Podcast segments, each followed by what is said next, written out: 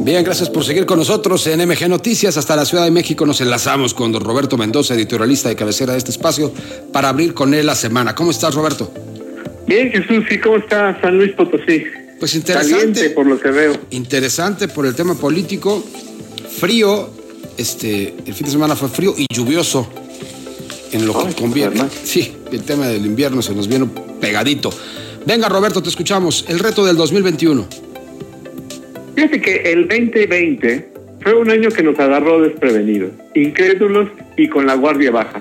Todavía en mayo, algunos pensábamos que ya iba a terminar el confinamiento, que pronto iba a haber una cura para el COVID, que la economía iba a repuntar, que volveríamos a los restaurantes, al cine, a los conciertos, a saludarnos con un beso y un abrazo.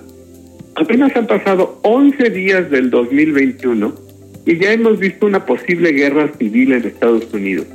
La saturación y muerte en los hospitales de nuestro país y los del mundo. Vimos Londres desierto, explosiones que dejan a media Ciudad de México sin su principal transporte.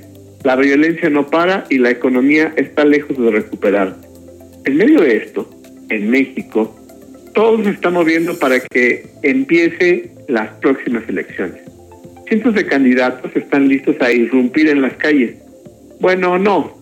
Para todos este año será un reto, pero para los candidatos será un reto especial, porque no se va a terminar la pandemia. Que todos nos vacunemos, de una vez hay que aceptarlo, no va a pasar pronto. Luego de casi cuatro semanas de la primera dosis que se inyectó en el país, solo tenemos el 0.06% de personas vacunadas. En Israel ya llevan el 20%. Y no, no es cuestión de dinero, es de organización. En Estados Unidos, por ejemplo, solo llevan el 2%. En este contexto, ¿cómo serán las campañas políticas de este año? No habrá mítines, no habrá grandes aglomeraciones de gente, no habrá forma de llevar brigadas. El día de la votación esperemos que no haya grandes aglomeraciones. La primera preocupación de los candidatos será emocionar al electorado, convencer de formas totalmente nuevas de que sus propuestas son las mejores y después convencernos de que aún con el riesgo de contagio salgamos a votar. Estoy seguro que más de un candidato buscará hacer una concentración masiva, que habrá más de uno que busque por encima de la salud de los demás hacer reuniones de más de 15 personas. Además, no les sorprende que en lugar de gorras y playeras se regalen cubrebocas, caretas, lentes, alcohol gel y desinfectantes. Por supuesto que se pinten casas y edificios, se regalen tinacos, pero hay que decirlo, que se reparta dinero, porque es lo que más va a faltar, dinero. Este año más que nunca muchas familias estarán atentas a la venta de su voto, porque las elecciones son un mercado, gana quien más reparte. Aunque no todo el país, ni todos aceptamos vender el voto, muchos candidatos tendrán que reinventar la forma de hacer campaña, de imaginar, de prometer. ¿Bastarán las caras bonitas y las promesas de siempre? ¿Bastará una despensa dejada en la puerta de la casa? ¿Cuántas veces se puede vender un voto? Voy a decirle lo obvio. Si vende su voto, seguiremos en la misma espiral de pobreza y mala administración. Pero si no lo vende, ¿habrá de verdad alguien que vea por el interés de todos nosotros? Aquí lo estaré contando. Y también Jesús, ¿cómo lo ves? Interesante y además muy cierto.